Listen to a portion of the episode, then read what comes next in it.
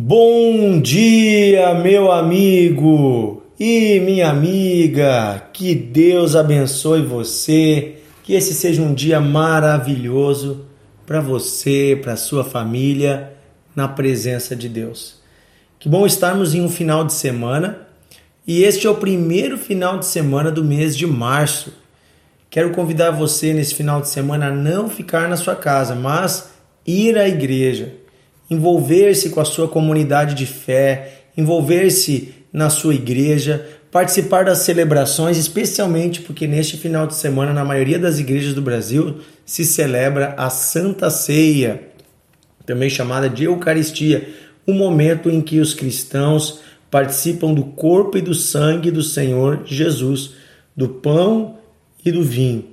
Podemos então celebrar a nova vida e a promessa de Cristo de que vai voltar para resgatar a sua igreja. Lembramos da sua morte e também apontamos, profetizamos, né, assim como cremos na sua ressurreição, profetizamos que ele vai voltar e que vai nos buscar para junto do Pai.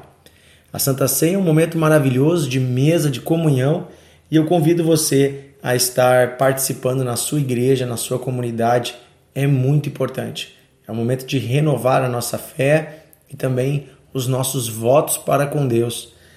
É como a celebração né, dos votos de casamento, né? Onde nós já casamos uma vez, mas depois nós vamos lembrando no aniversário de casamento, né? Vamos lembrando o compromisso que nós temos com a nossa esposa, com o nosso marido. Assim também é a Santa Ceia. Não é o momento que recebemos a salvação. A salvação vem quando cremos e somos batizados. Mas quando nós participamos da Santa Ceia, nós estamos reafirmando nosso compromisso com Deus e com a vida também na igreja, a vida na comunidade de fé, que é a vontade de Deus para nós. Estamos meditando nos últimos dias aqui no devocional a respeito dos heróis da fé. Estamos em Hebreus, capítulo 11, lendo uma lista de homens e mulheres que fizeram a diferença através da fé em Deus. E também cita-se nesta lista alguns homens que estão no livro de Juízes, como nós já falamos de Gideão, já falamos de Sansão. E hoje quero entrar na pessoa de Jefté. Está em Juízes, capítulo 11 e também no capítulo 12, a história de um juiz de Israel, um líder chamado Jefté. A sua história começa com um problema familiar. Então, uh, Juízes capítulo 11, versículo 1 em diante diz assim: Era então Jefté, da tribo de Gileade, um homem valente, porém era filho de uma prostituta. Gileade gerara a Jefté. Também a mulher de Gileade lhe deu outros filhos, os quais quando já grandes expulsaram Jefté e lhe disseram: Não herdarás em casa de nosso pai, porque és filho de outra mulher. Então Jefté fugiu da presença dos seus irmãos e habitou na terra de Tobi. E homens levianos se ajuntaram com ele e saíram. Passado algum tempo, houve guerra entre os filhos de Amon e os filhos de Israel. Quando pelejaram, foram os anciãos de Gileade buscar Jefté na terra de Tobi. E disseram a Jefté: Venha e seja o nosso chefe, para que venhamos a combater contra os filhos de Amon. Porém Jefté disse aos anciãos, aos líderes de Gileade: Porventura, vocês não se aborreceram de mim e não me expulsaram da casa do meu pai? Por que, pois, agora vocês vêm a mim, agora que vocês estão em aperto? Me chama muita atenção este início da história de, Gilea, de Jefté, onde uma família é dividida pelos erros de um pai, né? Um homem se envolveu com uma prostituta, Gileade se, se envolveu com uma prostituta e teve um filho com ela chamado Jefté. E os irmãos não aceitaram esse irmão, não queriam que ele dividisse a herança e nem consideraram parte da sua família e expulsaram ele da sua terra e do meio dos seus irmãos. Aqui mostra como o ser humano pode ser mal quando pensa em posses, em poder, em autoridade, como o ser humano se torna muitas vezes excludente. Nós muitas vezes buscamos apenas os nossos interesses. Ninguém pensava que este homem era filho do mesmo pai. Ninguém se lembrava que ele também tinha sentimentos, desejos, vontades, que ele também tinha direitos. Ele foi expulso da sua família. Porém, Deus, ele julga os homens. E uma das formas de Deus julgar as coisas é permitindo que situações difíceis venham e as pessoas tenham que se deparar com os seus fantasmas. Quando veio a guerra, os filhos de Gileade não conseguiram derrotar Amon e sua tribo. E então se viram que precisavam da ajuda daquele irmão que haviam expulsado, que agora chefiava um pequeno exército em outra terra, em outra nação. Viram que aquele irmão seria de grande valia e foram até ele, se humilharam e pediram que ele liderasse a guerra e mais que isso, que colocariam ele como líder da nação, da tribo. Veja, Aqui mostra de que forma Deus muitas vezes faz justiça, permitindo que algumas situações difíceis venham e nos façam nos faça repensar nossas atitudes e perceber o valor do outro. Nós sempre precisamos dos nossos irmãos. Ninguém é descartável no reino de Deus. Ninguém vale menos diante de Deus. Jefté, mesmo sendo filho de uma prostituta, foi escolhido por Deus para guiar o seu povo num caminho de vitória. No versículo 29, nós vemos o seguinte: Então o Espírito de Deus, o Espírito do Senhor, veio sobre Jefté. Então aqui você vai ver que Deus vai guiar Jefté. Que Deus vai dar sabedoria a ele. Ele vai mandar cartas ao rei do outro povo, vai explicar por que seria injusta a guerra.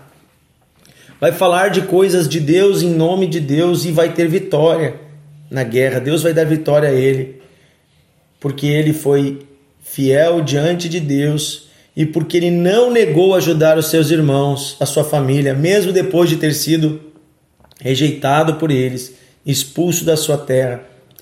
Quando chamado por Deus para defender sua família, ele não se negou a fazer isso. Muitas vezes Deus vai colocar pessoas que fizeram mal para nós diante de nós. E é pela fé em Deus, na Sua palavra, na Sua pessoa, que nós vamos fazer o bem inclusive aqueles que fizeram mal para conosco.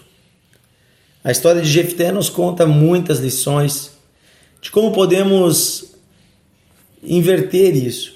Mas também a história de Jefté tem erros. Por exemplo, Jefté faz um voto sem sabedoria. Faz uma promessa diante de Deus, uma promessa tola. Ele não precisava de promessa nenhuma para ter vitória na guerra. Muitas vezes nós fazemos promessas e votos porque lá no fundo a gente acha que precisa compensar Deus pelas bênçãos que Ele nos dá, ou que precisamos de alguma forma né, uh, conquistar diante de Deus algum direito. A Bíblia nos aconselha a não fazermos votos, mas se fazemos, devemos cumpri-los. Jefté fez um voto muito tolo, ele disse assim diante de Deus: Senhor, se eu for à guerra e vencer, quando eu voltar para minha casa, para minha cidade, a primeira pessoa que vier ao meu encontro eu vou sacrificar diante do Senhor. Primeira coisa, Deus nunca pediu sacrifício de seres humanos. Deus é contra isso. É uma abominação diante de Deus. Segunda coisa, por que, que alguém teria que perder a vida por uma vitória? Aí mostra uma relação de Jefté com práticas pagãs. Mas apesar disso, Deus deu vitória ao seu povo. E o que aconteceu é que quando Jefté voltou, foi a sua filha querida, sua filha que veio ao seu encontro. E ele pranteou porque ele teria que sacrificar sua própria filha. E ele fez isso. E essa moça, ela aceitou ser sacrificada, se, se sacrificar para cumprir uma promessa do pai. Apesar da tolice do seu pai em prometer isso, ela estava ali representando um filho obediente, disposto a morrer em sacrifício de certa forma ali ela também representava Jesus, que para obter diante né, de Deus a vitória para toda a humanidade, morreu em nosso lugar, em obediência ao Pai. Queridos, é pela fé que Deus faz as coisas, mas nós temos que ter sabedoria. Não fique jurando e não fique fazendo votos diante de Deus. Peça ao Senhor em nome de Jesus. Jesus diz: se vocês querem algo, peçam em meu nome e eu vos darei. Então você não precisa ficar fazendo promessas, votos. Simplesmente peça em nome de Jesus e tudo que for bom, perfeito e agradável, Deus dará. Que a história de Jefté pode ser lida por você, capítulo 11 e 12 de Juízes, você vai aprender muitas lições, inclusive de erros e acertos, mas que a história dele nos inspire a sermos homens e mulheres comprometidos com Deus e que estão dispostos a fazer o bem mesmo para aquelas pessoas que fizeram mal para conosco. Amém? Querido Deus e Pai, obrigado porque o Senhor nos ama e o Senhor nos ensina com exemplo de homens e mulheres de fé o padrão da nova vida que podemos seguir. Nos ajuda, Senhor, a sermos como Jesus, o teu filho obediente, disposto a tudo para te agradar e para cumprir o teu propósito. Nos ajuda a termos essa fé, a fé na tua palavra, nos teus propósitos, nos teus sonhos, mesmo quando eles significam sacrificar algo em nossa vida. Entregamos nosso futuro a ti, Senhor, e pedimos: dá-nos a tua paz, a tua presença, nos dirige, Senhor, em toda nossa vida em nome de Jesus. Também peço, Senhor, que este homem, esta mulher que está com medo ou com dúvida se deve ir à Santa Ceia neste final de semana na igreja, talvez se sente condenado por algum pecado, por algum erro, que esta pessoa entenda, Senhor, que a mesa do Senhor é o lugar da purificação, é onde os filhos arrependidos vão para renovar o seu propósito e também para serem purificados dos seus pecados. Não há restrição, não há impedimento para todos que têm fé em Ti e um coração desejoso de te agradar, um coração arrependido, não há impedimentos para estar na tua mesa. Dá, Senhor, essa convicção a este homem, a esta mulher. Dá mais ainda comprometimento contigo, Senhor, eu peço, em nome de Jesus. Amém e amém. Que Deus abençoe você, meu amigo. Amanhã estaremos juntos em mais um devocional de fé. Um grande abraço. Deus abençoe.